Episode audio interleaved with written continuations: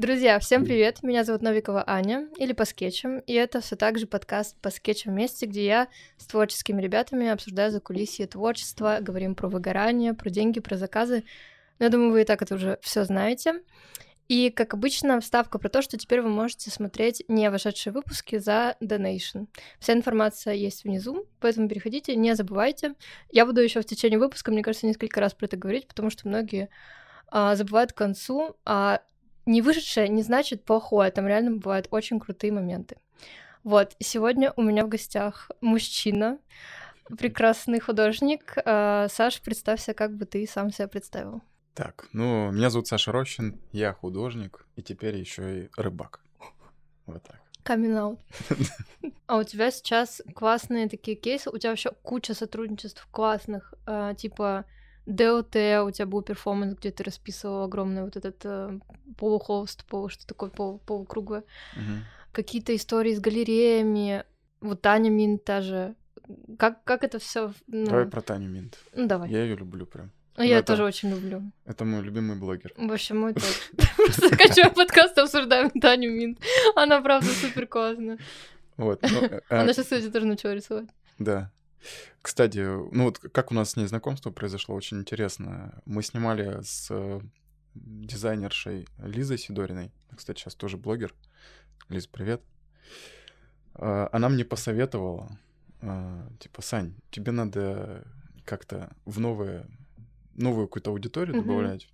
Или я обратился, типа, вообще с такой историей, типа, ты знаешь каких-нибудь блогерш, с которыми интересно было бы пригласить ко мне на курс, а я курсы уже вел не по иллюстрации, а по абстракции. Мгм. Это тоже отдельная тема. Мгм. Вот, я пригласил Таню с Антоном, кстати, с ее мужем, и теперь муж. Э, Блин, Просто ты- слежу за ними, я не могу, у меня смех. Типа, ну они как классные. Вот, и они пришли ко мне, мы с ними клево порисовали, и действительно был у меня очень хороший поток от нее к аудитории. Я, конечно, ей благодарен с того момента, и все, мы потихонечку как-то общались. То есть это было так, что, типа, ты пишешь, эм, ну, это условно, ну, реклама, когда ну, ты реклама, да, приходи это был мне. прям кейс, вот э, я хотел кого-то пригласить, я с Таней был не знаком, Мгм. я вообще не был как бы не погружен в ее деятельность, Мгм. то есть чем она занимается.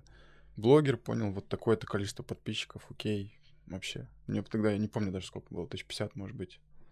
Ну, то есть она была классная тогда, но сейчас, конечно, вообще зверюга. Вот. Чё- про что мы там говорили? То, что как как ее, как твоя картина оказалась у нее. А, ну дома? вот, собственно, потом, наверное, года через три или четыре они решили заказать у меня такую историю, что они хотели нарисовать картину со мной просто вместе. Мгм. Вот мы с ними нарисовали картину вместе. А, это совместная картина. Да, у нас там даже фотки какие-то есть. О, клево. Ну, типа, на полароид, по-моему, даже поснимали. Блин, это клевый кейс, что ну, не художник, а блогер не зажат, а открыт. И, ну, в принципе, она такая, мне кажется, сама по себе довольно открытая, что я, я много э, знаю почему-то людей, связанных с Таней Минт, я не знаю почему. Там фотограф, моя подруга, они в, одной, в одном классе учились. Потом я пошла как-то в кафе, а, села, просто разговаривала с парнем, который сидел напротив. Он оказался стилистом, ведет подкаст, мы разговорились на эту тему, и он такой, ой, я сейчас к Тане Минт еду, да господи, когда я уже с ней познакомлюсь. И он рассказал это так, что э, он просто написал ей в директ, типа, классный лук, но я бы сделала вот так, вот так, вот так. И она такая, о, классно, приходи ко мне, я хочу, чтобы ты мне разобрал гардероб. Ну, то есть, как будто бы человек супер открытый и идет на она контакт. поэтому очень быстро растет. На Да. самом деле. Это действительно так. Прикольно, окей. История с Таней Минт э, ясна. Давай с ДЛТ. Мгм. Делта, ну, то же самое. Какие, есть какие-то знакомые, есть какие-то люди, которые просто Все следят. через нетворкинг. Нет, ну смотри, как знакомые. Тебя видят в сети просто. Типа, видят что ты что-то делаешь. Да. И проблема в том, что сейчас в Инстаграме сложно, чтобы тебя увидели. Даже твоя аудитория. Ну, ты про это все понимаешь. Да. У тебя те долбанные охваты и все на свете. И, ну, тогда была такая история. То есть есть люди, которые из креативной индустрии просто следят за тем, что я делаю. И было интересно. Вот, кстати, 18-й год это был вообще у меня самый, наверное, продуктивный и с точки зрения проектов и самостоятельных каких-то, и коллабораций. Это у меня, наверное, был год, когда я очень сильно, ну, прям желал вот этих коллабораций. Прям это такая была, знаешь, такая жирная история. и как-то они, они появлялись. А, ну, я, может быть, что-то не знаю, какие еще были примеры. Ну, у меня просто год начался с поездки на Бали для того, чтобы сделать выставку. Потом сразу же после Бали поехал на Альхон, чтобы там еще одну выставку сделать в Иркутске уже. Дальше начались, э, началась коллаборация, там с ArtLife начали делать проект, который с инсталляциями был. Летом тоже сделал несколько инсталляций.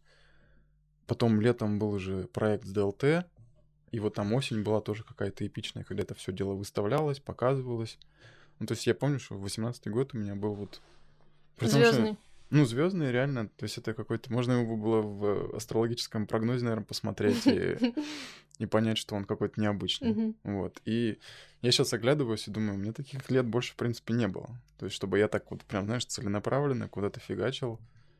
Но это, как сказать, всегда у этого тоже есть своя цена, на мой взгляд. То есть не бывает так, что у тебя все круто в карьере, ты фигачишь, куча проектов, и там, не знаю, в личной жизни все зашибись. Или там вот, ну, в каких-то отраслях отдыха, например, у меня вообще не было Мгм. отдыха такого, как сейчас есть, например, вот с рыбалкой, да, то есть я, например, у меня не- не- нет такой радости в жизни, а, которую я могу получить на рыбалке. Мгм. А тогда у меня ее не было просто. То есть я мог ее получить только, например, когда приезжаю к родителям. Мы едем там на М. дачу, х- прихожу там на свою родную реку, и там вот ры- рыбачу, например, да. Тогда у меня этого не было. И вот только в двадцатом году это появилось. Так что можно сказать, что... Что-то ты... История с выгоранием тебя явно не это... Чего? Не научила как будто бы. Ну, типа, ты говоришь, что с fashion ты выгорел, и тут как будто тоже... Ну, это же супер важная часть с отдыхом, с э, Да, ну так я ее не понимал, где доставать почему-то до двадцатого года. Как ты жил, боже. Ну как, это при том, знаешь как, это же не, в плане, как у нас рассматривается отдых, это когда ты, ну, делаешь небольшое количество проектов, например. Но при этом психика твоя нагружена так, что «А вообще-то мне надо это успеть, это, это и вот это, и Мгм. все делают, и все надо бежать. Вот, то есть это не отдых. То есть ты так же напряжен, точно так же, как и в процессе рабочем, Ну да, согласна. но ты не отдыхаешь нифига. Вот, а с двадцатого года у меня начал получаться. Что за лайфхак, как ты это понял? Интересный лайфхак, могу рассказать. Давай. Ну, собственно, весна, март. А, Время подходило к тому, что начинается вот этот рыбацкий сезон. Так. Получилось так, что я на тот момент жил с девушкой. Кстати, тогда работал в квартире. У меня была мастерская в виде комнаты. А, Был не самый легкий период, надо сказать. Еще плюс потом, соответственно, локдаун и все дела. А, И появилась такая идея, что у нас была машина у девушки.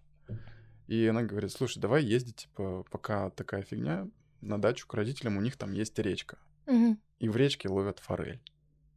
И просто с этого момента меня накрыло. То есть я неделю сначала ходил, так типа, ну, на речке форель. У меня нет ни снастей, ничего. То есть у меня в Петербурге не было ничего. Я просто как рыбак, я ноль. И я такой начал смотреть на сайты, смотреть YouTube-каналы по рыбалке, смотреть э, вот именно локации, какая-то речка в Ленобласти конкретная, как ее там ловить. И все, и с того момента, наверное, я, во-первых, потратил какой-то, ну, тысяч, наверное, 30 просто вот на свои первые там снасти, Мгм. хотя хотел там тысяч 10 попробовать. типа. Ну, просто, ну, мне же чуть-чуть надо. Мгм. Вышел в итоге где-то в 30. Офигеть, боже. Самое забавное, что девушкой мы расстались, на речку я никуда не поехал, но после расставания вот этого в двадцатом году я переехал в небольшую квартиру, начал там работать, ну чем-то вот, наверное, похоже сейчас на твою обстановку, когда ты все делаешь дома, да, то есть работаешь, э, спишь, э, личная жизнь, все здесь. Мгм. Вот точно так же. Только я теперь один, и я рыбак. И я теперь... Я помню, у меня бюджет был такой, типа, а у меня остается 5 тысяч э, на проживание, условно. И я еду куда-то в Комарово рыбачить, понимаешь? Блин. И самый прикол, прикол в том, что у меня не было ощущения, что у меня что-то не хватает в этой жизни. Представляешь? А как... Просто я сейчас думаю, пять тысяч ты тратишь на... едешь на рыбалку, у меня бы тревожность зашкаливал бы просто вот Так у меня зашкаливало до этого момента. Но я просто понимал, что, типа, я сейчас еду на рыбалку, у меня все есть. И я не знаю как, у меня следующий месяц, вот я помню, что это был... Блин, не соврать бы, но это июнь. А вот в июле, я помню, у меня было, наверное, там плюс 400. Просто я такой думаю, так мне что, на рыбалку надо было ходить? Так вот она где, золотая рыбка. Но это, конечно, ошибка была какая-то. Но я так понял, что у меня просто что-то очень сильно расслабилось внутри. Вы знаешь, это я тогда напомина... Да. э, говорил себе, что у меня какая-то какая-то часть амбиций, может быть, не моих, она отвалилась просто. Ага. Вот условно та же самая гонка за каким-то быть там супер художником, супер известностью какой-то. Но известность опять меня никогда не привлекала тому, чтобы ты просто был успешным, условно говоря, Мгм. там признанным, да, кем-то. И вот, не знаю, я до сих пор не могу понять этого момента. магия. Это реально магия какая-то. Ну, на самом деле, есть тоже, как бы, как будто бы в голове, ну, я не супер эзотерик, ну, я так могу Ну, посмеяться. у меня прошли эти годы. Но когда ты реально можешь внутри расслабиться, отпустить ситуацию и просто покайфовать, как будто бы и в жизни тебе приходит намного больше, чем ты, когда вот в этом вот эм, в какой-то гонке, в какой-то тревожности все успеть, действительно, а ты еще смотришь на других, естественно, которые уже там Да, миллионы свои да, заработал. уже, Да, да. и ты такой, черт, а я ничего не успел, я не развиваюсь. Это я уже сейчас просто про свое состояние сейчас говорю, потому что у меня такое бывает, ну, довольно часто, периодично, когда ты что-то куда-то бежишь, ты не можешь расслабиться, и сам себя загоняешь вот в эту, вот в эти рамки какие-то дурацкие. Хотя все, что ты хочешь делать, это просто рисовать и кайфовать. Ну, допустим. Ну вот э, вчера я встречался со своим хорошим знакомым, не буду говорить имя, это достаточно известный художник в России. На, я спалила, кто это. Но я не буду говорить. Давай допустим, что никто не знает. Так вот, блин, так говорить, не говорить. Ладно, тогда это уже какая-то личная история получается. Я к тому, что, типа, очень многие люди находятся вот в похожих состояниях, неважно, причем какого-то Беготни размера. тревожности? Даже, наверное, какого-то очень более низкого состояния. Ну, то есть ты... Ты думаешь, что ты не успеваешь. Но ты можешь представить, что тот человек не успевает? Ну, невозможно, да? Я точно Невозможно. так же поржал и сказал, ну, типа, кому? Как ты не успеваешь? А кто тогда успевает? Вот, поэтому это вообще не зависит, видимо, от величины личности, не знаю, там, популярности. Вот это ощущение может быть, когда ты там, не знаю, еще год занимаешься, и 10 лет, и 20 лет. А он очень много занимается этим. Короче, это обычное состояние, Философское. да. Подожди, а как мы... Как мы тут оказались? Да, ДОТ, э, рыбалка, все вместе Ну да. Это абстракция. 2000 2018 год, у тебя супер крутые проекты. О, вот, у меня был вопрос э, про галереи. Вот ты сказал Мгм. про Art Life. Да. Мне, кстати, сложно сейчас. я все пытаюсь приучить себя к тому, чтобы этот диалог был не между собой, а периодически вставлять какие-то факты, типа, что если кто не знает. И вот Art Life, как это писать, это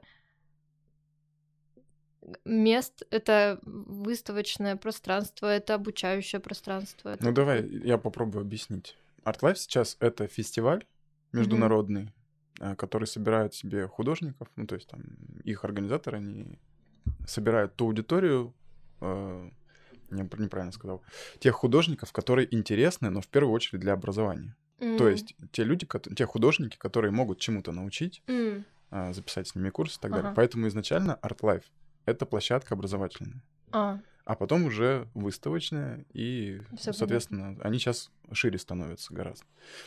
Как мы с ними познакомились? Это история про курсы с абстракцией уже, не с иллюстрацией, а с абстракцией. Причем надо сказать, что когда я получил первый проект, да, тогда в шестнадцатом году, а через месяца два-три я снова начал вести курс.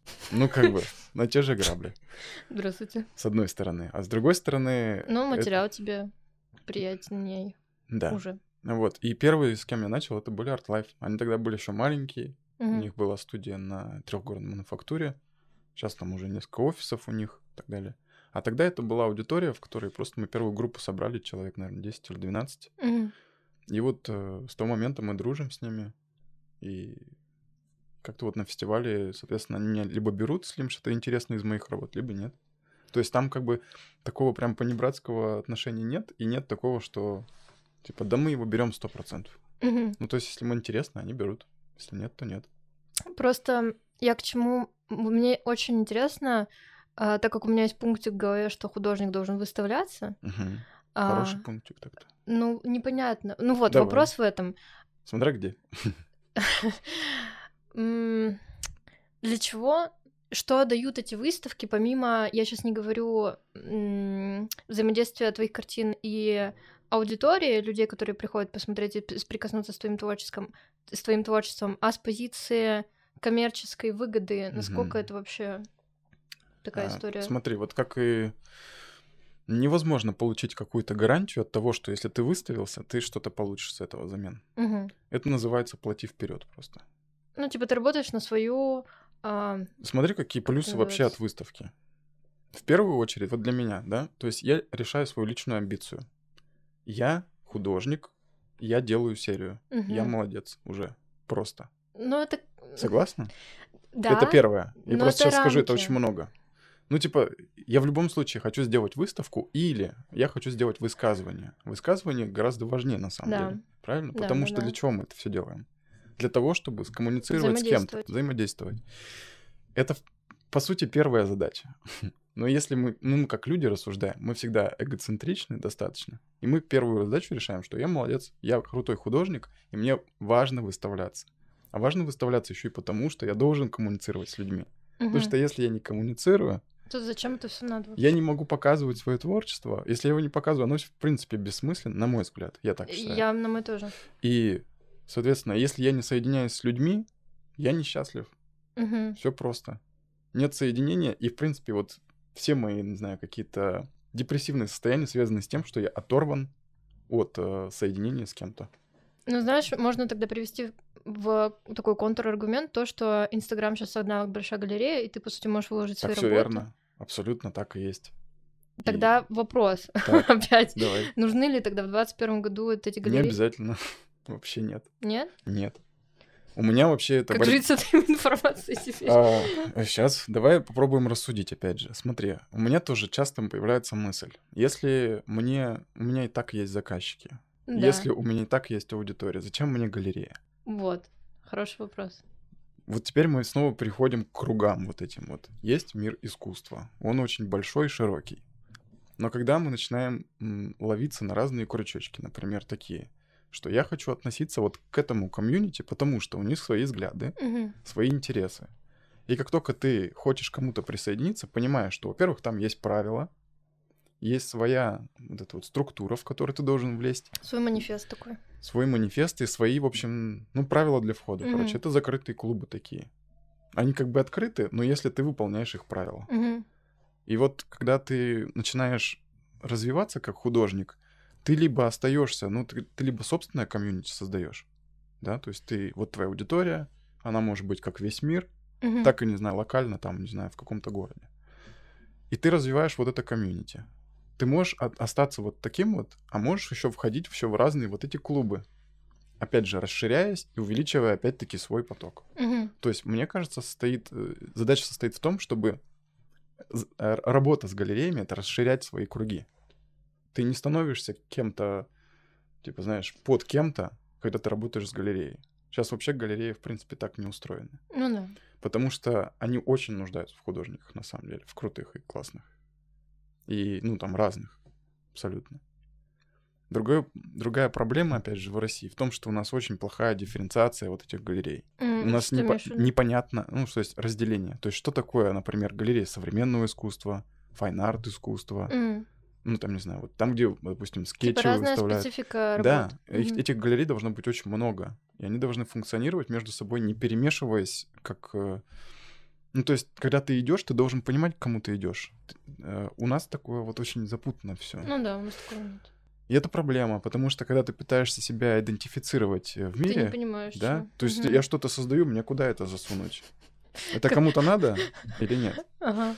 Вот, и пока ты этого не понимаешь, ну, тебе очень сложно продвигаться. Очень часто именно из-за этого ты создаешь собственное комьюнити и пытаешься создать как бы вот этот свой пузырь, как бы, в котором ну, расп- Под распомещаются люди. собственным комьюнити ты имеешь в виду также то, что вот ты создаешь, допустим, Это Инстаграм? Инстаграм, ну, в первую очередь, соцсети, Мгм. условно, да. Ну да, соцсети. Ну, наверное, в- надо сейчас про других художников говорить, нет? Я в качестве примеров. Давай, почему нет? Ну, самый яркий пример в России какой? Покрас? Ну, конечно. Легкое молчание. К чему ты это? Про комьюнити. Что типа он Потому что этот человек везде говорит об этом. И он очень прав в этом плане. Блин, вот я моя, я просто не так хорошо. Я знаю про Покраса на уровне, знаешь, такого среднего человечка, но не с позиции, наверное, художественного, так скажем. Наверное, его нужно побольше поизучать, поэтому я затупила и замолчала. Ну, а я сейчас его и назвал в качестве не то чтобы художника, а человека, который занимается в том числе искусством, и он создает свое комьюнити. Типа, Это очень этого- хороший пример, как надо работать с аудиторией. Замечательный просто. Ладно, я, я, про- я хотела бы подискутировать, но я очень мало знаю нюансов э, про Хорошо. эту историю. ну, поэтому... это можно обсуждать, но мне кажется, эта тема будет ну, тогда подкаста совсем другая. Ну, типа, Немножко задеваю все равно покраса, вообще идеальная подводка. А, Я смотрю твой инстаграм, и внезапно в какой-то под проектом Inhuman, к которому мы тоже еще придем, я вижу комментарий по красовому пасу с, с огонечками. так, я такая. Еще раз. а что? Я, ну, не знаю, для меня это, знаешь, типа, если тебя лайкнул или там прокомментировал по красовому пас, это, ну, Мне тоже приятно. все, я могу как бы на отдых пойти, все хорошо, ну, я состоялась. Ну, это какое-то типа а признание какого-то самого крутого художника, который сейчас есть. Это опять-таки мнение. Ну, то есть, смотри, да, Россия очень широкая вообще на Мгм. таланты. Это просто, ну, я по красу с большим уважением. Мгм. С огромным просто. Потому что это супер человек, трудяга, нереальных вообще возможностей своих. Таких примеров в России нет, реально. Мгм. Ну, я считаю, что нет. Э, Я мог бы там, как вот, можно сказать, если какой-то пьедестал составлять, вот по уровню маркетинга, ведения соцсетей я не вижу примеров даже близко. Вот, но речь не об этом. А о чем у нас речь? А то, что просто я... О том, что типа популярность э, Покраса — это среда, опять-таки, определенная. То есть его популярность, она в определенных кругах работает. Да, она уже везде работает. Ну, в смысле, он Везде доказал. Ну, типа, он же, вот как ты правильно сказал, про маркетинг и все такое, он же просто везде ухватил. Тут коллаборация с одеждой, тут э, Lamborghini мы распишем или что там. Мгм. Тут мы сделаем какую-то с архитектурой историю. Ну, то есть, типа, вообще всю аудиторию с разных как бы моментов подцепил. Да, ну я сейчас не буду как бы бросать какие-то камни в огород, но есть другие совершенно комьюнити, где покрасы не признавать не будут Э, никогда. Ну, это же, ну, это нормально в плане. да, это... это нормально. Я просто говорю, что это очень яркий пример. Мгм. Самый яркий, наверное. Вот. А потом уже я прям просто, ну, мне прям в голове эта лестница уже давно-давно выстроена. Я просто понимаю, что, ну, ты смотришь на поле, вот это вот искусство, да, Мгм. у- наш узенький взгляд творческих людей вот на все это, и ты видишь просто эту градацию. Мгм. А есть совершенно, ну, скажем так, мастодонты искусства, такого как бы традиционно принятого и там, не знаю, выставляющихся по всему миру, но их просто можно не видеть, не Мгм. знать. Да. Просто потому что им они не используют эти инструменты, они Да, используют что-то сто другое. процентов. Вот. И у нас есть выбор. Опять же, исходя из своих каких-то внутренних интенций. Достаточно у нас их, мы делаем что-то. Если нет, то нет. Но это еще не всегда от нас зависит. Ну, Не всегда, конечно, нет. Ну, короче, у тебя трепетало сердечко, я не могу понять, когда ты увидела эти огоньки. Ну, конечно, мне приятно вообще, когда Покрас комментирует, да, как и Андрей Бергер, например, мой, мой любимый человек в, в творчестве, искусстве, очень поддерживающие люди. На самом деле, что Покрас, что ну, такие люди, как Андрей, это, это люди всегда поддерживающие. Это вообще черта, которая сейчас Классно. необходима творческим людям. Да, любым, на самом деле. Ну, я просто вот в этом... Ну да, в этой сфере. В очках в этих смотрю сейчас и Мгм. говорю об этом просто. Так, хорошо. Э, Тогда мы можем перейти к проекту Inhuman, как раз, который он Мгм. прокомментировать, прокомментировал. А, я очень хотела пойти на эту выставку, которая была в Мейсон, Мейсон 25, правильно говорю? Можно, как Женя Сероусова любит, э, обладательница этого помещения, да? Обладательница, неправильно какое-то слово. А, создатель. Создатель этого пространства, скажем так. Э, а, М- Мазон 25. По-французски. Мазон? Да. А, Мазон. ничего себе. Ну, То есть Мейсон — это французское слово. Ну, я просто знаю любовь Жени к деталям и вот ко всяким Ну, нюансам. Нет, это хорошо, потому что, да. важно. Но у меня... Это было буквально там два дня что-то вечером, выходные. Все верно, да. и я Очень мало. Очень мало. И я такая, черт, у меня были как раз мероприятия в это время. Вопрос, что за проект? Как ты к нему пришел? И вообще, тут на самом деле очень... Ну ладно, нет, это другие вопросы, давай за- по порядку. Мгм. А, что за проект? Что за Мгм. проект? Ну, что это за Начнем проект с, такой, да? простого, простого, да. Это такой проект, который стал моим, скажем, выпускным проектом. Я учился в среде обучения. Э, Не знаю, в курсе про таких Мгм. ребят. Среда обучения, в общем, такая м, образовательная платформа, вот, в которой учиться начал в двадцатом году, в весне, немножко по ошибке, просто потому что думал, что мне надо сейчас новых знаний, бла-бла-бла. В итоге два года я практически не учился. Мгм. У меня было куча знаний и так далее. Ну, это в Но- смысле, это частный универ какой-то? Или это что, что это, образовательная какая-то Да, штука? это типа как школа Родченко, там, М. ну, что-то вроде того. Там, не знаю, высшая школа экономики. Мгм. Вот на таком уровне примерно. Вот, и я подводку опять делаю к проекту. Мгм. Пусть это будет немножко дольше, но понятно. А, И в этом сентябре я подумал, что мне нужно сделать все-таки какой-то решительный вклад в свое образование и все-таки пойти снова туда, в свою мастерскую. Мастерскую это онлайн, естественно, где семинары проходят и всякие прочие Мгм. моменты в зуме. И я снова начал посещать семинарские занятия и начал составлять такой проект. То есть он как раз ребята готовились к выпуску диплома, а я как бы думал, что у меня есть какая-то наработка новая, новый эксперимент, Мгм. И я хочу сделать какой-то проект, который выйдет в серию, во-первых, потому что я не привык работать сериями. Ну Вот. А во-вторых, э, я хочу сделать выставку. Не привык работать с сериями? Не привык. нет. Ну, подожди, у тебя же э, ковры, это как будто бы серия. Это как бы, ну, это такая, знаешь, как у тебя, когда есть идея про серию или вообще про какое-то такое более широкое высказывание, ты готовишься к ней очень системно. Мгм. Вот. А ковры это не системная такая А ковры это была. так получилось? Типа что? Ковры это было такое, типа, «А я хочу сделать вот теперь вот, хочу вот эту тему. Мгм. И попробовал с одной штуки, потом попробовал другую. Потом уже, да, как будто бы это такая вот Ну да, как будто бы это серия. запланированная история. Да. Вот, но здесь было все наоборот. То есть, как Мгм. я, как я обычно действую, да, в своем, в своем творчестве. Я сначала импульсивно как-то действую.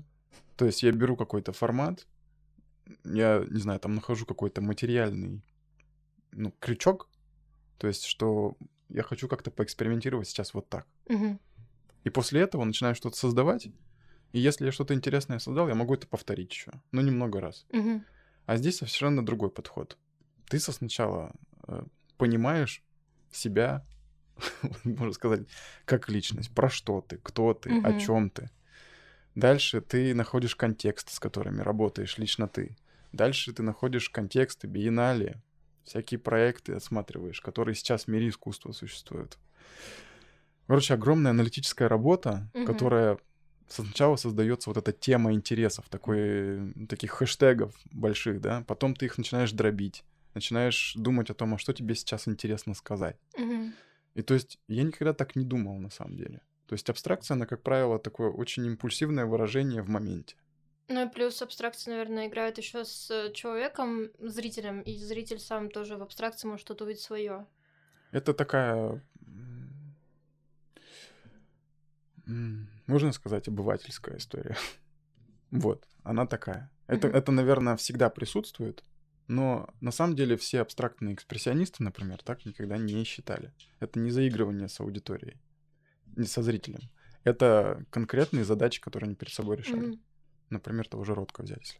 Вот, так вот, если возвращаться к проекту Ньюман, то есть это, это, был, это была большая аналитическая работа изначально, но у меня уже были предпосылки. Вот работа с плиткой, там, Мгм. да, вот со всеми этими материалами, работа с рисунком больше. То есть, когда предыдущие работы были такие ус- условно созданы на, на каком-то пятне, там, да, основаны на форме какой-то единой, то здесь у меня появляется структура, управление какое-то, и взаимодействие с контролем и каким-то абсолютно бесформенным.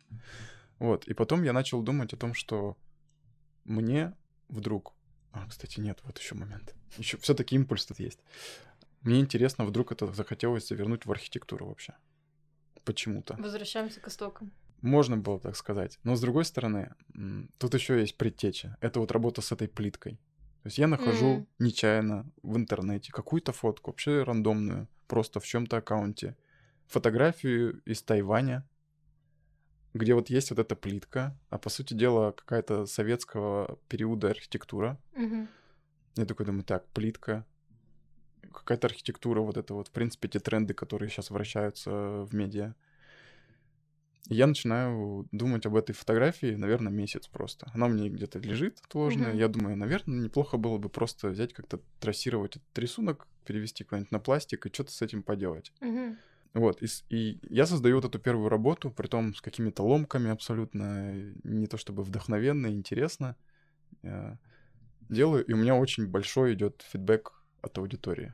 Может быть, раньше я вот так не, не сориентировался, но тут у меня пишут художники, которых я уважаю, пишут Мгм. люди, которые просто за мной следят, фолловеры. Ну, просто фолловеры, любимые мои фолловеры. Извините. Вот. И я понимаю, что типа, о, я что-то такое нарыл, сам не знаю чего. Опять какой-то импульс просто, которым надо, видимо, прислушиваться. И вот с этого момента у меня начинается вот эта серия Inhuman, а, и я начинаю развивать большое количество разных контекстов. Мгм.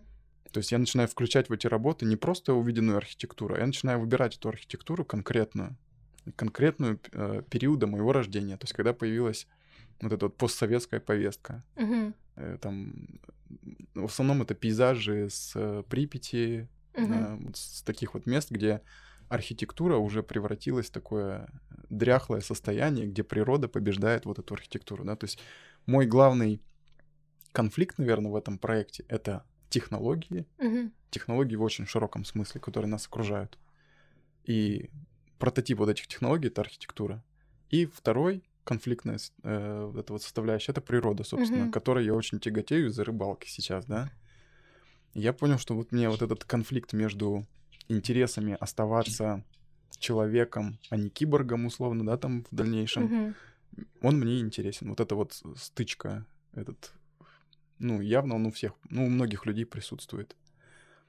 А Дальше я отметил такую вещь, что в, в 2020 году, а, когда произошел этот локдаун, все ощутили очень такое приятное ощущение, ну, многие, когда выходишь в город, и нет никого просто. Почему-то всех, всем это понравилось. С одной стороны, мы как бы любим вот это одиночество, а с другой стороны, мы люди социальные, и нам как бы без Мгм. людей-то находиться плохо. Но inhuman — это вот как раз отношение мое, что человека больше нет. И нам вроде бы хорошо от этого. То есть природа как бы освободилась от этого существа. Мгм. И с одной стороны, мне приятно ощущать, что как будто бы мо- может произойти конец света, и у природы будет вот этот какой-то... Ну, ей пофиг на самом деле. Не пофиг. Но у ней будет вот этот вот выдох какой-то. Ага. Нет вот этого микроба в виде человека, который все разрушает. А с другой стороны, ну, то есть, видишь, да, какие конфликтные Мгм. ситуации. То есть, вот это все на конфликте держится. А с другой стороны, Inhuman — это еще бесчеловечное отношение природы к человеку. То есть, Бесчеловечное отношение природы к человеку? то есть чел- э, природе в целом все равно, что мы для нее значим. Ну, конечно. Вот. И поэтому... Блин, как, э, как интересно подвязаны метафоры в плане... Ну вот, да, то есть это вот главные, наверное, мысли, которые я хотел бы в проекте озвучить, Ага. что это конфликт между природой и человеком и обратно. То есть бесчеловечно, потому что уже нет человека вот в этой среде новой, да, будущего. И Притом мы это пейзажи сейчас можем наблюдать, как она побеждает всю эту архитектуру и Мгм. смещает все это. А с другой стороны, это отношение природы такое бесчеловечное, бескультурное, скажем так, да, то есть она может просто с нами распоряж- распорядиться как угодно, и мы даже ничего не можем сделать. Ну, это супер актуально. Это вот выставка Гидра, если ты был все в кабеле. К сожалению, не был. Очень похоже. Ну, прям по контексту, а, по повестке очень похоже. Особенно там была одна работа, которая меня супер впечатлила.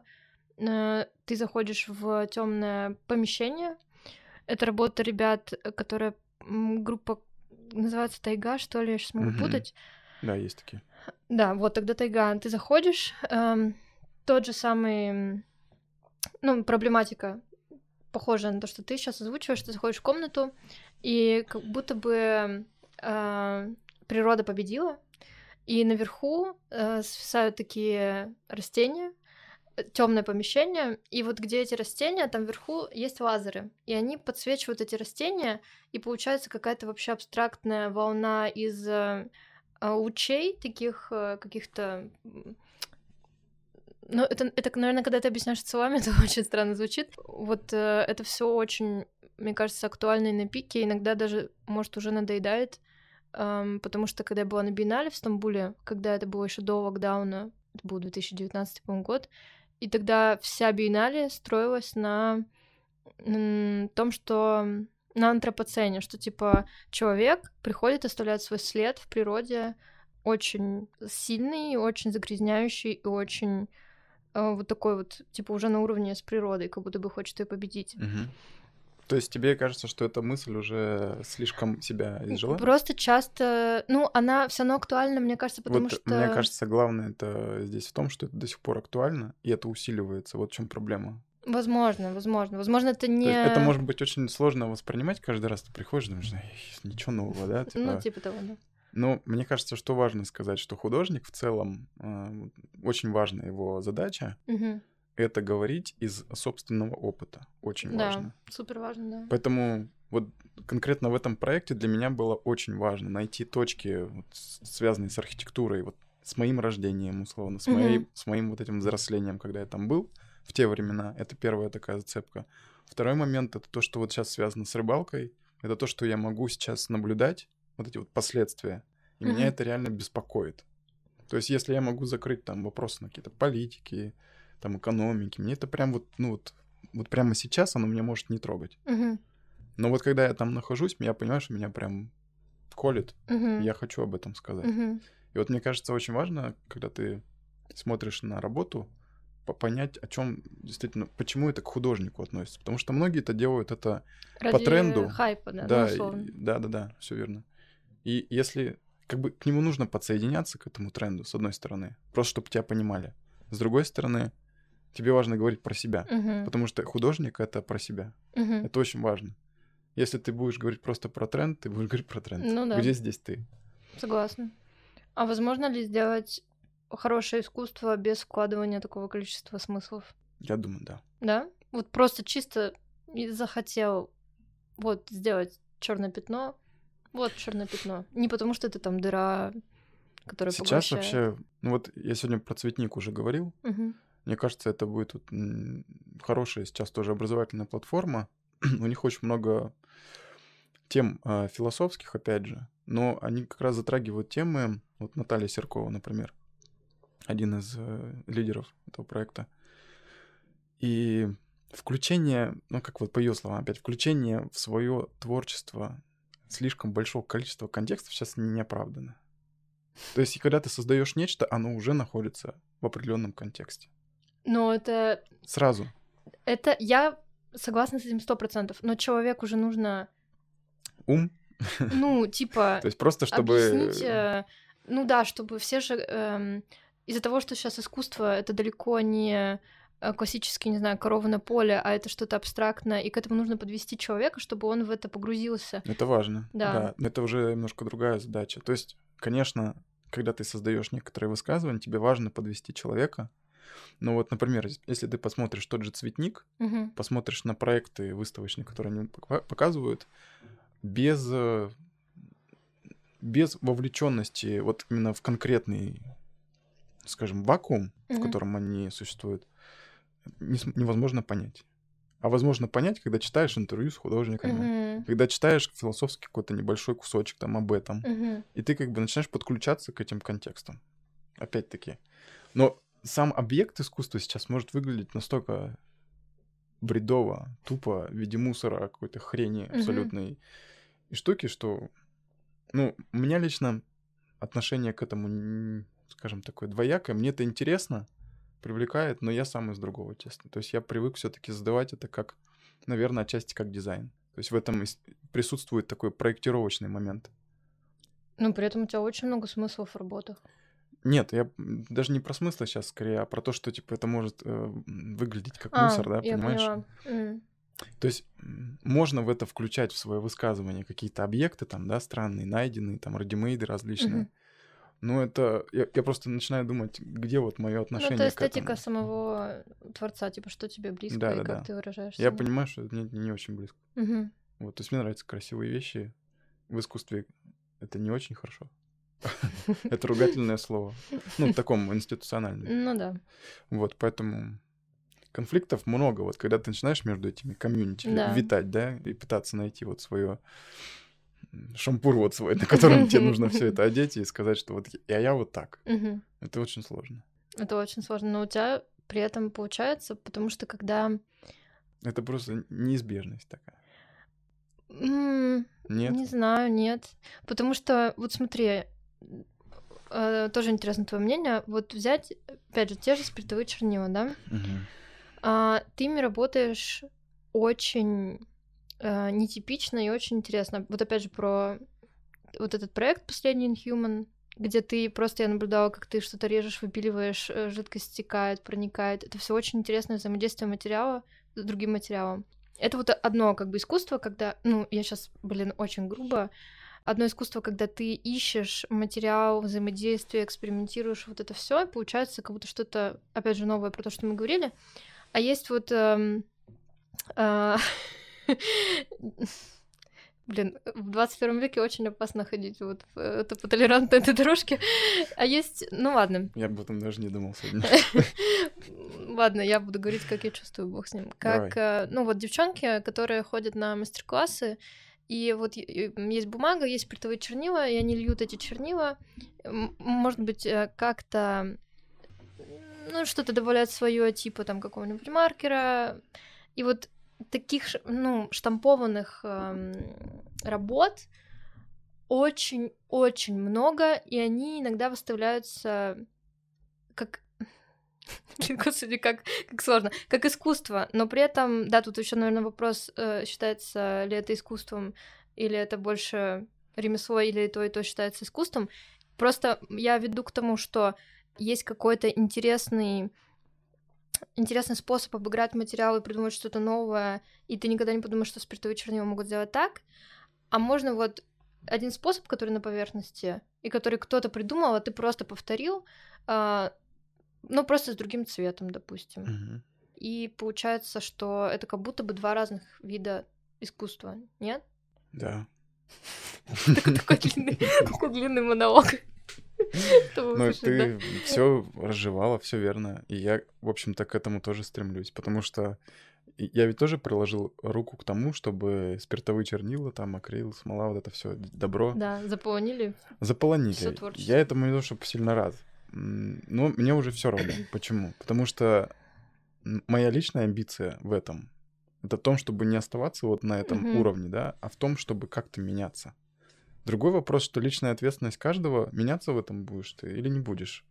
Многие оставляют вот этот уровень, потому что они не привыкли менять. Они просто что-то нашли, а что я могу с этим делать дальше, они просто не задаются вопросом. Возможно, у них просто не хватает информации или нет такой задачи. Вот, да. Возможно, и не хватает задачи, и это не нужно, потому что эм, ну, кому-то просто охота полить чернила, но в этом есть Это же кайф. терапевтический, да, эффект. Ты Просто, понимаешь, что типа, вот я, я сейчас вспоминаю, когда только начинал это делать, я понимаю, какой восторг можно испытать просто от того, что эта штука сама себя рисует. Ну, ты теперь просто разлил краску, она себя сделала красиво, все, пожалуйста, готово на стену. Мгм, Это очень интерьерная штука. мгм. И многие же на этом как бы говорят, окей, мне хватит. Мгм. И- Ну да. И да, вопрос, э, типа, искусство это или нет, скорее нет. А вот почему? Хороший вопрос. Потому что, смотри, ну, наверное, во-первых, в том, что ты, ты в этом очень-очень уникален Ну, на, на да. 200 тысяч процентов, наверное. Это первое. Ты в этом не ищешь себя. Здесь нет тебя, по факту дела. Тут есть просто материал и твое действие, вылить краску на, на что-то. Я считаю, что вот, вот эту часть, вылить краску на что-то, пусть она остается. То есть это, это ок. Но этого недостаточно, чтобы говорить, что ты художник. Блин, а где... А почему, да? Ну, как будто Потому бы что нет, ты себя не ну да. выражаешь. Ты себя не выражаешь. Ты просто пока... Но вот смотри, допустим, я эта девочка, я тебе могу сказать, что ну как не выражаю. Я взяла вот конкретно вот этот фиолетовый, он отражает мое душевное состояние. Это же я. Блин, я не знаю, с чем сравнить. Может быть, это как... Как фотки в купальнике в Инстаграме. Есть индивидуальность в этом, да. Это мое тело, типа там, да, это я вот сейчас вот Мгм. здесь. И то же самое делает еще миллиард людей. Ну, то есть, как будто бы два, да, это творчество, ну, Почему я не вижу тогда это на биеннале в Венеции, например? Это вопрос? Мне Ну, кажется, он риторический. Просто потому что, ну, на мой взгляд, это не совсем искусство. Это, давай э, в кавычках занесем это слово творчество, потому что творчество это для человека, оно сейчас ново. Вот он, понимаешь, он создал это, он кайфанул, это, да, это самое главное. да, это первое. Но потом-то ему не хватает этого. Потом он говорит, блин, так я хочу это продавать. А вот тут-то начинается включать правила рынка. Зачем ты мне нужен, если вас миллиард? У нас у вас профицит как бы. А вот когда ты начинаешь делать что-то типа индивидуальное, наш век индивидуальности и нарциссизма, мы это вроде как ценим. Это вроде бы что-то нечто такое. Поэтому здесь включаются всякие маркетинговые стратегии, ком- э, философия. Вот все, что куда нужно вместить вот в это произведение, оно все туда лезет. Мгм. И поэтому, когда ты думаешь, ну я сейчас сделаю что-то просто так. Ну хорошо, я сделаю просто так. Но сработает ли оно? То есть людям очень важно вот эту еще умственную зацепку Да-да-да. дать. Это как вот такая балансировка, наверное. Я не всегда за нее на самом деле. То есть я, я иногда вижу просто красивую работу, я думаю, пипец, красиво просто, и все, больше ничего не хочу от нее. Ничего не надо. Никаких типа И глубоких. я считаю, что при этом это искусство, например. Господи, ну да, так сложно, это, да? да, это очень по-философски. Просто мне кажется, тут еще проблема в том, что вот эти студии, которые нарисуют картину за три часа, очень усугубляют вот эту по- как бы историю, потому что, вот, допустим, я вообще везде вижу эти деревянные доски, покрытые смолой а, частично, как океан. Да. Боже, ну это, это из каждого чайника, и типа в этом можно найти индивидуально, что я вот тут ракушку положила, а тут черепашку, ну, не то расположение, Мы но... дошли до этого. Наконец-то мы... Я, ну, я подняла этот вопрос. Но э, просто, блин, вот мне истинно, искренне непонятно, блин, очень много А что мыслей. непонятно? Ну вот эти люди... Я это рассматриваю как бизнес. Нет. Ну так ведь. Ну смотри, Да, но это человек бы- голодающий по творчеству, вот этому, по... Вот я сейчас хочу красочки поразливать, все такое поделать. Он это получает, потому что сейчас это классная услуга, завернутая, очень удобно. Тебя там оближут, Да, все да, да, ходят, да. все под тебя поддуют, подольют. Я этим тоже занимался, жеш. И все мне это поня- понятно. Ну то есть это... Я не буду это искусством называть никогда. Я это прям сразу на курсах говорил. Серьезно? Ну да. Я никогда не говорю, что я учу искусству. Невозможно этому учить. Я просто рассказываю про технологию. Это тоже мое было такое, не знаю, это алиби просто. И говорю вам, вот техника, смотрите, материал, вот такая поверхность, вот это так работает, оно так устроено. А дальше ваша супер задача, если вы хотите быть художником, блин, развивайтесь, тут надо гораздо больше информации. Просто вот эти люди э, а, с досками, они же потом приходят на какие-нибудь... Я не хочу с никого оскорбить, но приходят на какие-нибудь маркеты, продают... А получается? П- Почему-то, мне кажется, нет. Нет? А ну, вот если не получается, ну тогда... Тогда, Тогда вопросов нет. Вопросов нет.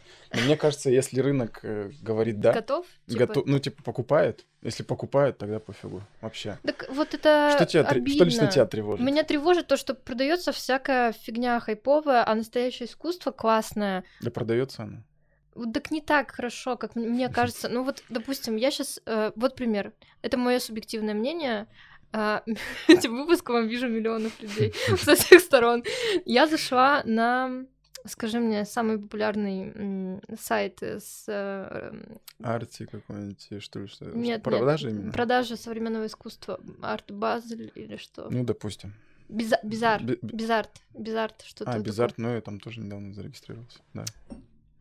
И? Вот, и там я, значит, смотрю художников. Там разные ценники, разные художники, диапазон цен. И там прикольно то, что вот ты смотришь художников, и если кто-то это купил, это не просто пропадает с радаров, а там написано продано. То есть ты можешь Да, посмотреть, ссылки, да, да. ну, типа плюс-минус, как художник там продается или что продается. И вот э, я захожу и смотрю, э, там есть картины, которые, вот знаешь, ну, как бы ты не хотел найти там какой-то глубинный смысл, но э, вряд ли он там есть. В том плане, что, ну, какие-нибудь, вот пример, э, по-моему, это была девушка, она рисовала... Закапуся, а анималистичных, э, как это называется, гумани- гуманизированных э, животных, то есть типа люди. Мгм. И вот, допустим, там два страуса делают селфи. Мгм. Ну вот, как бы я лично, субъективно, не вижу в этом архе какого-то классного смысла. Это довольно избитая тематика и нарисована техни- с технической позиции тоже не могу сказать, что вау. Миллион картин вот по этой тематике. Страусы, зебры делают селфи, лайки, все такое. То есть повестка типа социального одобрения э, покупается, а какая-то абстракция, которая выглядит просто, ну, ну, очень красиво, висит много висит, и художники как будто вот вот эти вот, вот искусство, как будто бы я думаю, а это нет, но это покупают. И вот у меня внутренний... Тебя, кон- у тебя болит? У меня бомбит, да. Мне кажется, это у тебя болит просто. Я тебе, я тебе что хочу сказать, что тебя это тревожит, но на самом деле, может, тех художников, по которым ты говоришь, особенно вот с абстракцией, может их вообще не тревожить. Возможно, у них вообще все ништяк, и через э, Инстаграм они продают гораздо больше. Другой вопрос, что такая площадка там, как Bizart, это просто еще одно место, где тебя чуть-чуть там увидели, еще Ну какая-то да. вот такой якоречек, кто-то там что-то увидел. Ты сделал еще одну ссылку там на что-то, да? Ну нет, художников это может не... Ну, вот, Меня не раздражает это. Я просто понимаю, что... Но тебя не раздражают эти законы рынка, что типа людям, ну вот, спрос и предложение, людям хочется простое... Я просто вопрос в том, что, типа, я могу что-то сделать с этим или нет? Это как с экономикой, типа, с курсом доллара, блин. Я могу что-то с этим сделать? Нет, вряд Ну, не ли. могу. Я не могу с этим сделать. Я просто могу либо подключиться, либо не подключаться. Можно страдать просто потому, что ты что-то делаешь, у тебя не берут. Ну, блин, вот хреново. Да. Меня это... А дальше можно разобраться в вопросе, почему. С кем-то по- об этом поговорить, какую-то оценку получить о себе. Это, блин, сложно, тяжело. Согласна. Легче сделать какую-нибудь. Ну, я, я думаю, что не стоит расстраиваться от того, что сейчас создается куча, скажем так, дилетантского искусства. Проблема еще в том, что в современном искусстве, в таком гиперсовременном, ультрасовременном, сейчас даже современное искусство, наверное, не очень современно Ну говорить. да, да. Так вот, э, там такое количество каких-то пост-пост мета-тем, что ты можешь смотреть на тех же жирафов с э, телефонами, а теперь это уже что-то это искусство, которое... Над в топе. Да, и, ты не очень всегда понимаешь. Ну, да, тоже соглашусь, потому что я же тоже не кричу, что я... Ну, я супер часто рефлексирую и думаю, что, черт, я делаю плохо, я делаю плохое искусство, хотя я вкладываю... Ну, у меня есть определенные смыслы, которые я хочу вложить в работу, я об этом говорю. То есть это как бы высказывание через работу и мои, мои способы выражения этого.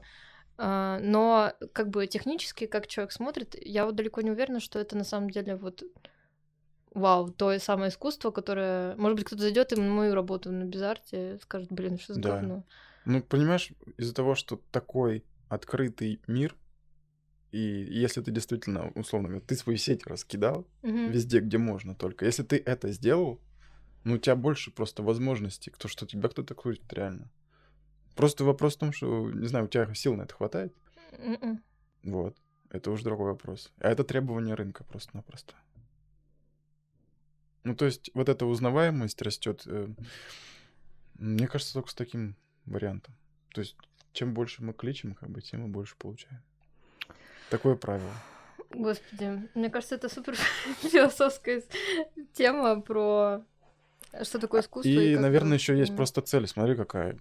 Типа, есть у меня лично нет цели стать супер популярным художником. Но ты же хочешь получать деньги за свое Вот видишь, творчество. но возникает, но ты же хочешь получать деньги. Да, действительно, я хочу быть. Поэтому цена в том, что где-то я делю между популярностью, да, своим комфортом и возможностью быть на рыбалке, например, там два дня в неделю, Мгм. просто потому что хочу. Ну, Мгм. типа, это вот моя цена за то, чтобы быть непопулярным на все сто процентов, условно говоря. Мгм. Вот, и поэтому я начинаю думать, о чем мне действительно важно. Мне нужна эта популярность и огромные деньги, или я все-таки хочу получать э, удовольствие и радость от жизни. Ну и вот как-то с этими весами играем постоянно. Судя по сторис, ты убираешь рыбалку. Да. А, еще я Я могу реально пропасть там с э, ничего не делая. Вот сейчас проект сделал, типа сейчас, вот я уже два с половиной месяца, ну, практически не работаю. Господи, звучит как... Но подожди, ну это не то, что, типа, это я не хожу в мастерскую, хотя процессов куча там всяких других. Ага. Это я к тому, что я могу не выставить сейчас пост какой-то там, еще что-то. ну, работа, и, понятно, идет кулисная. А, я еще, знаешь, что хотела спросить? Про то, что, ну вот, немножечко возвращаясь к спиртовым чернилам и всему вот этому разливанию, очень интересно и очень классно, опять же, наблюдать, какие вот, ну, я уже немножко предсказала, какие выходы ты ищешь. И я заметила то, что, что мне показалось удивительным. Так как для меня абстракция это какое-то, ну, новое поле, я его, если честно, побаиваюсь, потому что, ну, типа, ты отпускаешь все. Зацепиться не за что. Да, ты угу. просто цвет, форма, ну, так и сложно. Есть. И, ну, человеку, ну, как будто бы вот ценность должна быть уже в этом, не, не нужно что-то архи сотворять.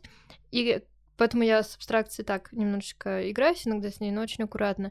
И мне было удивительно, когда я увидела в твоих каких-то постах, что у тебя там было, вот смотрите, вот работа, как работа шла. Вот эскиз, как все идет со стрелочками, куда там как, э, какие определенные схемы. Я такая, вау, то есть еще и к абстракции нужно делать какую-то схему. Это не просто типа встал. Ну, как слушай, я тебе просто полил. могу дать, э, ну, как минимум, вот две книги ну, первое вообще, то, что к абстракции можно относиться с манифестами, просто читаем Малевича. Если еще более детально, то просто на русском языке. Кандинского. Угу. Это то, что дает тебе понимание, что к этому нужно относиться, и, точнее, можно относиться гораздо более контролирующе и, ну, скажем так, сознательно. То есть не просто наблюдаешь, угу. что происходит, а пытаешься в это как бы внедриться как сосоздатель. То есть ты не просто отдаешь материалу все, а ты хочешь присутствовать и, ну, быть соучредителем, так скажем, компании вот этой. Вот, и вот эта вот история вообще контроля и чего-то бесконтрольного, это еще одна грань, когда ты пытаешься вот ну, на ней что-то сотворить вместе. Ну, это очень интересно, потому что у меня я очень долгое время к акварели не прикасалась поэтому, потому угу. что меня очень триггерит. Типа вот маркеры, самый, ну, не самый, но один из самых статичных материалов, я имею в виду не чернила, а именно просто маркеры. Типа, ты всегда знаешь, какой там цвет, mm-hmm. ну, он вот есть, э, по определенному идет.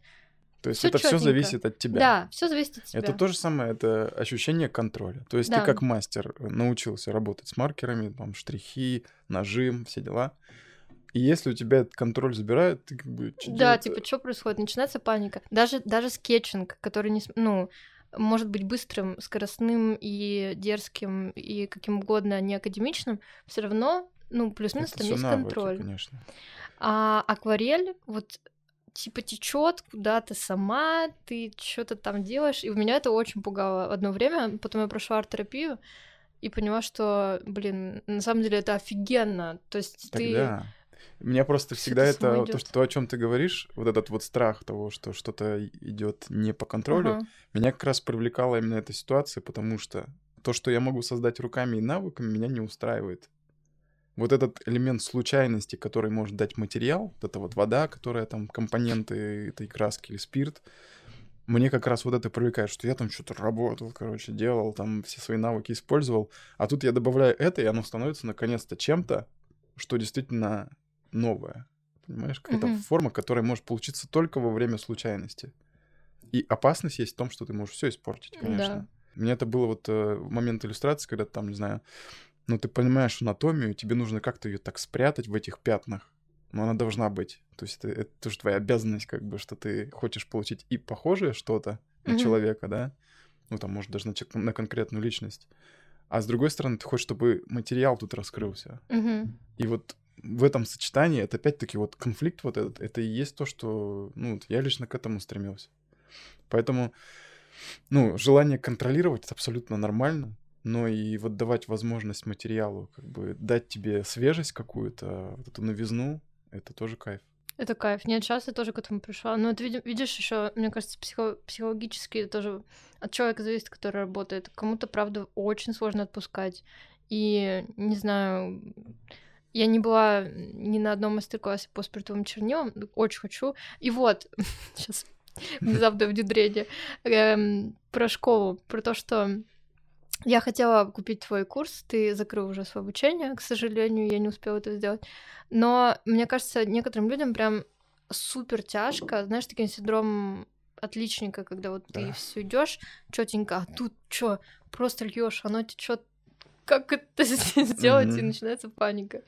И прикольно, и удивительно, на самом деле, что тебе, наоборот, это привлекает. Ну, вот эта неконтролируемость. Ну, а- а я просто даю ей определенную долю. То есть, потому что я уже знаю, Ну как да. это работает, и мне нравится, когда вот последняя, там, та же самая серия, это же, по сути дела, то же самое, то же самое разливаю краску, но по своим правилам. Да. То есть вот я задал условия. Я понял, что вот это как раз очень интересная тема. Когда ты создаешь условия, а как краска себя поведет, ты хрен знаешь вообще. Мгм. В этом и интерес. То есть это новизна. Если она как бы отсутствует, уже сам смысл этого творчества пропадает. Согласна. Что, что ты уже повторял это все миллион раз. Вот.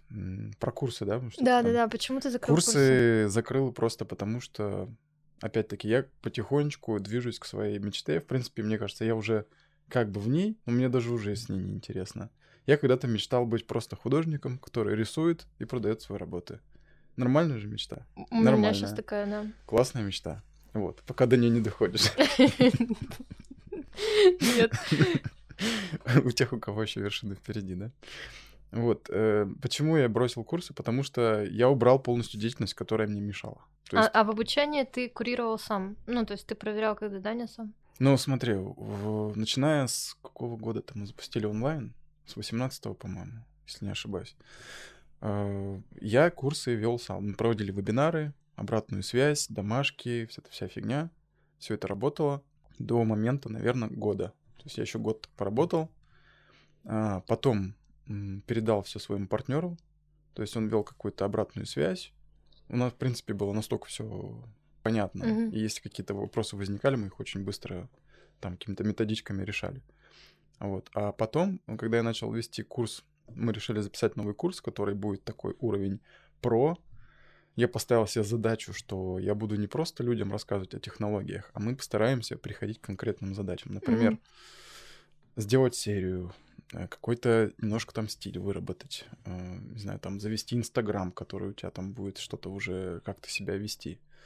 Вот. И на моменте, опять же, реализации этого проекта я тогда уехал на Бали и думал, что я типа сейчас такой буду сидеть тут, потихоньку курировать все эти вопросы. Мы поняли, что первый стартовый у нас запуск такой был. Короче, он не прошел. То есть я в виде коуча абсолютно не могу. То есть, я- ну, то есть человек, который будет тебя наставлять с определенной задачей, это Мгм. очень тяжело и очень сложно, потому что Мгм. все супер индивидуально, у всех разный скилл и разные желания. Ну вот, я понял, что я поставил себе супер большую задачу, которой не хочу, собственно, заниматься. Вот, и у нас остался огромный курс, такой про, в котором было еще больше технологий, еще больше всяких подходов и так далее.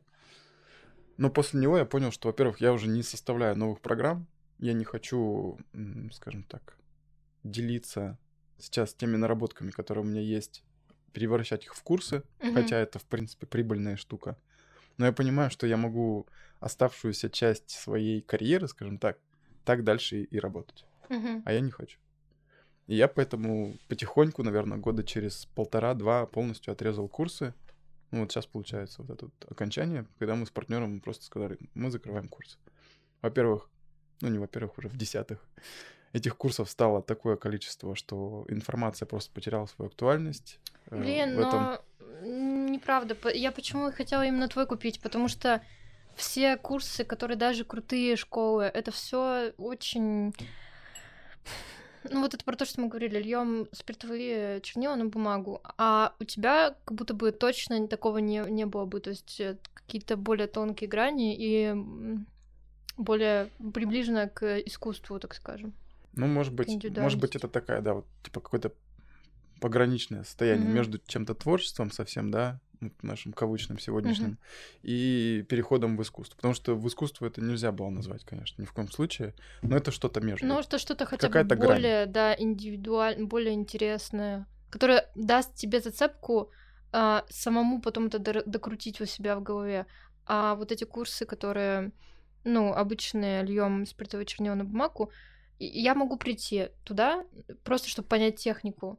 Но как будто бы, если есть возможность прийти не только понять технику, но еще и в себе что-то открыть прикольное, и потом вот это Мгм. развить, я бы лучше вот это выбрала. Поэтому я так Ну, расстроилась. Ну, я думаю, что расстраиваться не надо. В любом случае, мне кажется, и, и это уточню, но мы с партнером решили это выложить в доступ. Мгм. Без обратной связи, естественно, но это можно будет просто посмотреть. Ждём. Это наш какой-то такой, типа... Не знаю, ну а что нам с этим еще делать?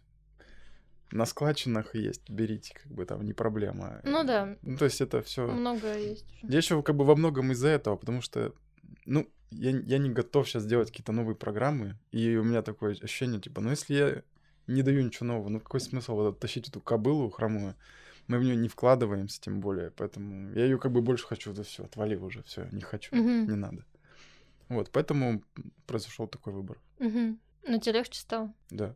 Подожди, а что за... Вот ты сказал, что когда ты приходишь к этой мечте художника, который продает свои картины, она уже не такая... А, Ну, потому что, блин, здесь тоже своя рутина.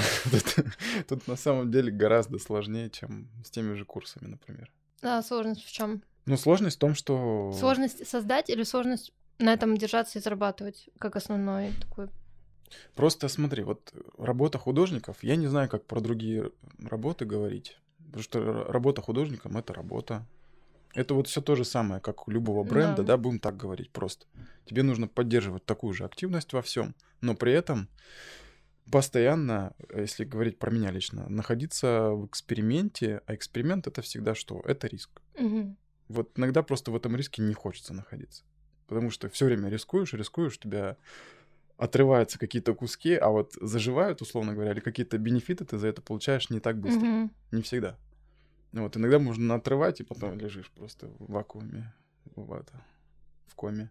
Мгм. Вот, поэтому, наверное, ну, работа художником очень эфемерная хрень.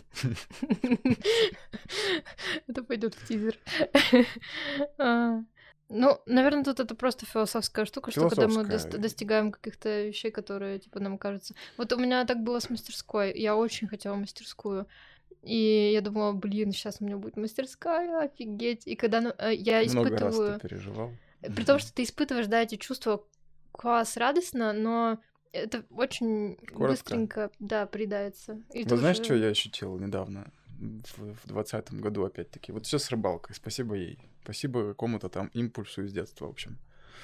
Что я реально, как ты говоришь, например, ты делаешь мастерскую или переезжаешь еще более крутую мастерскую, Мгм. делаешь выставку, делаешь проект, делаешь коллаборацию, а радости вот столько. Мгм. А делал ты дохренище всего, переживал, старался там все И думал, что вот я сейчас достигну. да, что-то, что-то, короче, произойдет, что я сейчас что-то почувствую такое, что вообще вау. А то, о чем я мечтал. А на Мгм. самом деле оказывается, что ты мечтаешь на самом деле похоже о каком-то счастье, о каком-то комплексном состоянии, типа, когда тебе просто кайф. Короче, интересно и хорошо одновременно, а не когда тебе просто интересно, а потом ничего. Ну и в этом, наверное, знаешь, такой буддийский, буддийский итог, что кайф э, в процессе. Кайф в процессе, и я, сейчас, знаешь, как говорю себе, блин, как мне сделать так, чтобы я, как от рыбалки, получал удовольствие такое же в процессе. Потому что рыбалка моя, это что такое? Это же тоже трэш. Я еду на велосипеде до Я электрички. вообще, когда смотрю твои сторис, я думаю, чего? Я бы на моменте электрички уже не, не вышла из Да, электрички. представляешь, я еду на велике, холодно, мерзко. Ад. Потом ты сидишь в электричке, народ весь всякий интересный, там, колоритный. Э, ну, я, конечно, это время использую по- по-разному, интересно, но ты едешь два часа где-то примерно, куда-то в, север, э, в северную часть Ле- Ленинградской области. Потом э, я еще иду какое-то количество времени по сугробам или еду на велике, потею как свинина. Потом прихожу, и я еще хочу сейчас вести блог, как бы, и мне это все вот это стащить. Но я понимаю, что вот эти процессы, я в них реально настолько заинтересован, и радость, она автоматическая. Потом, когда я еще еду в электричке обратно и смотрю там обзор вот этот свой, Мгм. я просто как будто сижу и смотрю канал, который я только что сам себе снял, понимаешь? И это такая, ну, автоматически завернутый коллапс, типа вот, пожалуйста, самоудовлетворение какого-то. А потом еще понимаю, что, наверное, если я поделюсь этим на Ютубе, там где-то, да, и это будет кто-то смотреть, ну, вообще тогда супер. Тут, мне кажется, есть опасность, потому что ты говоришь про такое же удовольствие, как от рыбалки, так, возможно, это и приносит такое удовольствие, потому что вот это вот место, Уединение? это уединение, и это то, что не нужно монетизировать, это просто чистый кайф сам по себе. И Просто мы себя же тоже еще загоняем, когда, например, творчество превращается в работу. Это Да. же вообще не одно и то же, когда ты творчество ради творчества. Вот Тут- вчера как раз этот разговор с э, этим художником у нас был о том, что типа устаем мы только от того, что есть там NFT, Instagram, YouTube, вот эта вся Да, шляпа, вот да. эта коммуникации, которые мы на самом деле не хотим делать, не, не можем и в какой-то момент уже. Да. У меня просто случилось так, что я радость перестал испытывать от своего творчества. И в этом проблема, как бы. Поэтому я ищу что-то такое, что меня будет наполнять где-то, чтобы я мог идти дальше работать, потому что у меня есть огромное количество навыков и скиллов в этом. Я не могу просто это оставить. Мгм. То есть мог, мог бы произойти такой же эпизод, например, как с иллюстрацией или с абстракцией, что я такой, бац, и я рыбак, ребята. Вся, вся аудитория просто отвалилась, я рыбак. Чё вообще? Ты уже готовишь свою аудиторию к этому. Они уже готовы, на самом Да. деле. То есть многие уже не воспринимают меня. В смысле, а как ты без рыбалки вообще будешь? Ну да, даже вот э, этот выпуск с э, Юлией Мавляновой, когда она говорит, ну вот, такой опознавательный знак, что точно ты, ну вот он на рыбалку же ходит. Мы такие, а, ну да, это этот человек один тот же. Вряд ли кто-то еще зимой поедет ловить карася, я не знаю. Это четко. Но я вообще, я смотрю твою сторис, реально, я в шоке, под одеялом, ты где-то, блин, в лесах, я все время думаю, блин, а если ему станет плохо, он один на этом Я вообще об велосипеде». этом не думаю. Ну, может, потому что у меня сейчас детей еще пока нет там или. Нет, ну понимаешь, даже факт того, что ты зимой где-то один едешь. Так это вот для меня удовольствие. Но я, я могу я, я рассказать, почему у меня так происходит. Опять вот если в детство воз- возвращаться, да, то есть у меня рыбалка, это был, как, как и сейчас, это уйти в уединение. У меня не самая простая семья, скажем так, а, любимая при этом. Но ощущение на рыбалке для меня это какое-то что-то самое сокровенное вообще, что может быть. И причем неважно, какие условия. Там может быть трешово, там может Мгм. быть, э, блин, какой-то пурга, ураган, там еще что-то. Я просто ухожу и нахожусь там в этом покое. Поэтому для меня это такая Какая-то, м, какая-то медитация. медитация, это такой, знаешь, очень сконцентрированный процесс. Там вообще все отрубается, реально. Если что-то и всплывает, оно быстро. Вот в медитации, наверное, так не получится у меня сделать, как на рыбалке. То есть тут ты реально, вот у тебя, во-первых, есть моторика, да, там Ага. какие-то действия руками, ногами, ты в это включен, и ты не можешь думать про что-то другое. Если ты сейчас думаешь про другое, ты не получится здесь. Все. Блин, всем нужно найти свою рыбалку. Ну, видимо, я, да. Я в этом я счастливый человек, что... И то, видишь, я ее с самого детства знаю, этот процесс, а начал нормально юзать только с 2020 года. Ну вот спасибо локдауну за это точно. Да, э, можно его поблагодарить наконец-таки, а не только Да. найти негативные черты. Мне кажется, мы с тобой наговорили на миллион лет, я не знаю, как мы это будем вырезать, но а, в конце я еще прошу назвать три человека, которые тебя вдохновляют сейчас, абсолютно любых, не только художников, можно художников, Ну, ам, хорошо. Вообще любых, да? вообще любых, да. Я иногда думаю, блин, какое у меня узкое мышление. Типа я... Узкое в смысле, знаешь, называют людей, типа, блин, наверное, это Эйнштейн, философ какого-нибудь назовут. Я начинаю думать, типа, так, ну, Даша моя. Тоже у меня... Вот, вот мне, допустим, у меня Даша... Даша Плешкова. А? Это очень романтичная нота. Она, может, так не думает, конечно. Это Она, может, твоя... хочет думать так. Это моя девушка. Твоя девушка, да. Да. Ну, просто я смотрю, насколько она порой бывает просто все, целеустремленная. ты понимаешь, все зрители сейчас такие... «А, Ну, Лайк. реально, я просто начинаю думать вот из ближнего круга, потому что как только я начинаю думать про каких-то людей, которые так, знаешь, просто внешне, я понимаю, что через месяц я про них так говорить уже не буду. Мгм. У нас вот этот вот поток потребительский даже вдохновения нашего, он Да, постоянно курсирует меняется. как-то. Вот, ну про художников раз сказали, я, наверное, скажу про Рому. Нет, подожди, а что тебя конкретно в Даше А, в? Даше я вот целеустремленность Целеустремленность? безумная. Капец. Ну, то есть я рядом с ней не могу быть э, другим каким-то. То есть мне тоже придется таким быть. То есть я как бы к этому подключаюсь. Вот. Про художников. Ну вот мне очень нравится... Вот ну, только что хотел сказать. Рома Бантик. Ой, подожди, это, это что-то очень знакомое, я сейчас не могу вспомнить. Это не... Ну, такая зеленая аватарка, кислотная. Он делает сейчас металлические такие э, инсталляции из алюминия, вливает. Блин, ну надо посмотреть. Ну, в общем, я обязательно прикрепи слуху. ссылку. Мгм. Нет, тут Это- я все вставлю. Да, вот Рома нравится вообще во, мно- во многих э, вещах то, как он ведет Инстаграм, то, как он в общении, какой он человек. Ну, как художник именно говорим, как позиция какая-то, простота и в то же время сконцентрированная концепция. Очень, Мгм. очень простая, понятная. Иногда, может, непонятная, но этого как-то вот всего достаточно. Очень классный концентрат. Типа органично. Очень органично, мне кажется. Вот. И он причем стал таким, вот тоже, по-моему, с 20 года, когда я прям на него обратил внимание, и мы общаемся, и я прям, ну вот, сердца ему посылаю постоянно. И он мне. М. Кайф, короче. Вот. Кого еще? Третьего человека нужно, да? Третий человек. Не, ну можем... Ну вот Может быть, какую-то сферу назовешь. Мо- Ты можешь, э, на самом деле, вот в прошлом выпуске Олеся художница, она вообще назвала просто вот то, что ее вдохновляет э, Москва, например. Можно М. отойти от концепции А. людей, допустим. Ну, тогда Простите. я скажу еще раз Рыбалку? последний. Закончил рыбалку. Да, я хочу закончить рыбалкой. Ты сегодня верно сказала, кстати, насчет того, что, типа, да, это какое-то очень уединенное место для меня, и с этим, может быть, не нужно это превращать в какую-то коммерцию очередную, там, да, и, и снова делать из этого работу. Вот. И я иногда рыбачу просто без этого, без камер, типа. Типа я такой, я сейчас не блок, все. И типа, да, реально это другое совсем. Потому что я иногда сижу и просто бубню, знаешь, что-то там. Ну, старый дед рыбачит. А тут и- ты когда на камеру, понятно. А вот сейчас вот проводка такая, значит. Вот, и ты такой думаешь, ну блин, я хочу просто порыбачить, тут вообще никто не, не должен присутствовать, кроме меня и рыбы, все, больше никого. Поэтому я, наверное, вот, да, это супер вдохновенная штука для меня. Я, я очень желаю, чтобы каждый человек нашел такое. А это, наверное, искать надо. Это надо искать сто процентов. Да, и причем фиг знает. Ну вот целенаправленно или нет, в какой-то момент произойдет, никто не знает.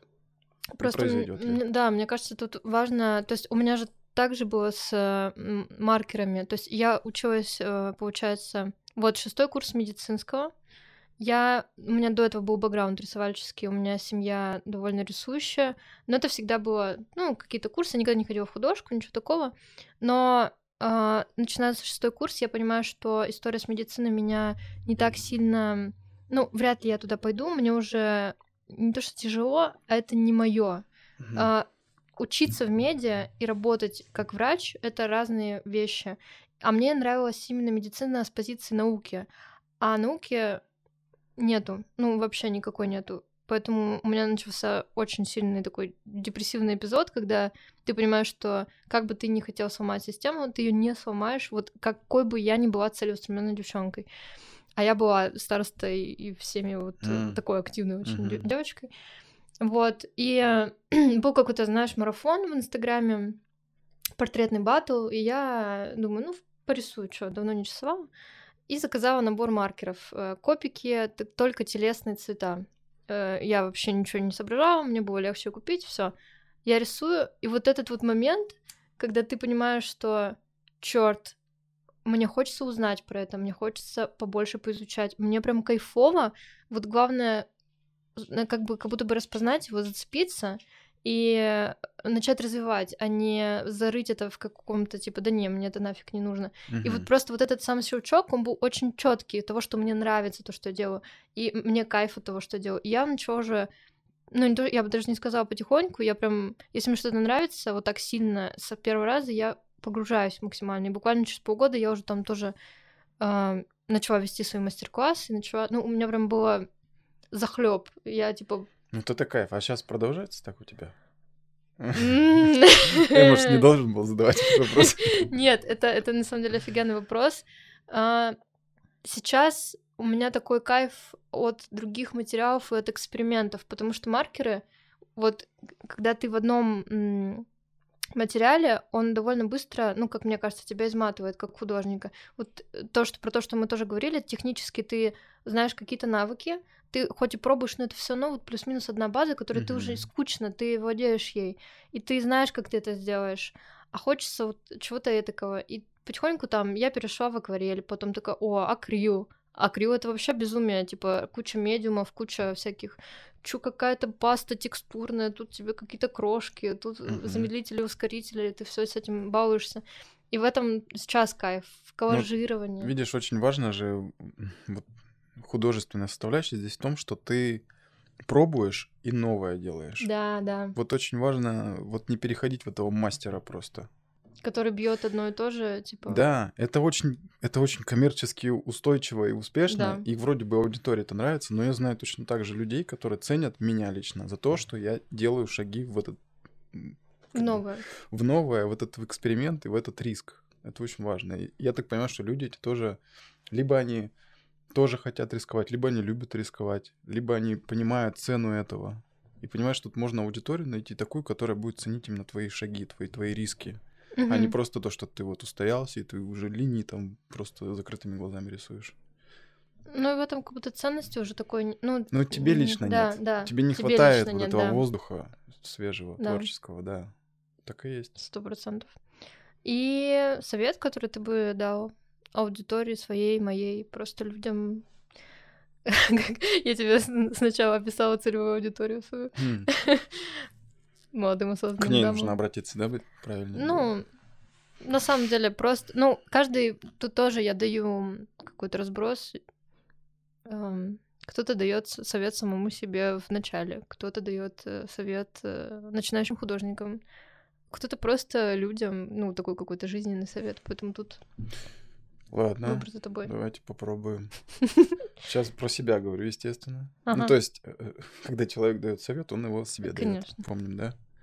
Я бы, наверное, посоветовал людям, которые только начинают творчество, или которые продолжают, или уже очень хорошо в этом разбираются и живут этим, помнить, что творчество — это не они. И ни в коем случае не нужно себя отождествлять с тем, что ты делаешь. Потому что... Можно объяснить, почему. Да, конечно, я... Мне очень интересно послушать. Хотя художники думаешь, ну раз ты такой индивидуальный, наверное, ты всего себя вкладываешь. Ты себя вкладываешь, конечно, но это не ты. Потому что любая проблема, которая с тобой будет происходить, точнее, с твоим продуктом твоей деятельности, будет отражаться напрямую на тебя. А я так не хочу жить. И не буду, и стараюсь этого не делать. В смысле, что ты имеешь в виду под... м, Ну смотри, то есть когда я говорю, что я художник, я — это мое искусство. Так. Это не так. Не, ну ты же это сделал. Это сделал я, но это не я. То есть от того, что оно там условно кем-то не принято, оно получилось дерьмовое, по моему мнению, или еще каким-то, это зависит от меня, но это не я. И очень часто, когда я говорю, что я сделал какое-то говно, я себя не люблю. Мгм. А я хочу, чтобы я себя любил. И потому что и из этого, вот когда ты себя начинаешь ценить, Мгм. ты можешь делать совершенно по-другому. Ты можешь заниматься творчеством как процессом. Блин, это очень интересный, интересный поинт, как это можно развернуть. Ну, то есть ты это смотришь с позиции того, что если я сделал плохое что-то искусство, Это не я это плохой. Это у меня недостаточно чего-то сейчас просто. Информации, ресурсов, навыков, еще чего-то. Но я не Мгм. А я очень часто, например, почему я такой совет даю, потому что я себя напрямую отождествлял. У меня не получилось, я говно. Блин, ну это же тоже субъективно. Ты говоришь, у меня не получилось, а Нет, это искусство. э, Ну, типа, Да, поэтому такой совет. спасибо всем, кто был с, нам, с нами на этой философской ноте. Мы уходим в закат, в рыбалку. Подписывайтесь на наш инстаграм. Мы уже сказали, да, что онлайн непрерывно, неотделимо связан сейчас от э, вообще любой сферы, поэтому поддержка в виде тех же лайков, э, Да, ребят, это, это ресурс, важно. который вы можете поделиться, просто послушав. Я лайки ставлю везде. Да я даже, даже когда видео не досмотрю до конца, я думаю, чувак же это делал, он столько времени потратил. Мгм. Просто поэтому хотя бы, как минимум. Да. И я не знаю, наверное, стоит напомнить про выпуски, которые не вышедшие, которые вы можете посмотреть за donation, потому что я не знаю, как я буду резать этот выпуск. Очень вообще с болезненным каким-то предпосылом. Ам, Вот, так что все было очень насыщенно и очень классно. Советую вам посмотреть туда. Все будет внизу в описании как видео, так и аудио подкаста. Вот, спасибо тебе, что ты пришел. Это Спасибо было тебе очень за приятно. вопросы. Было интересно. Круто. Все, всем пока. Всем пока, да.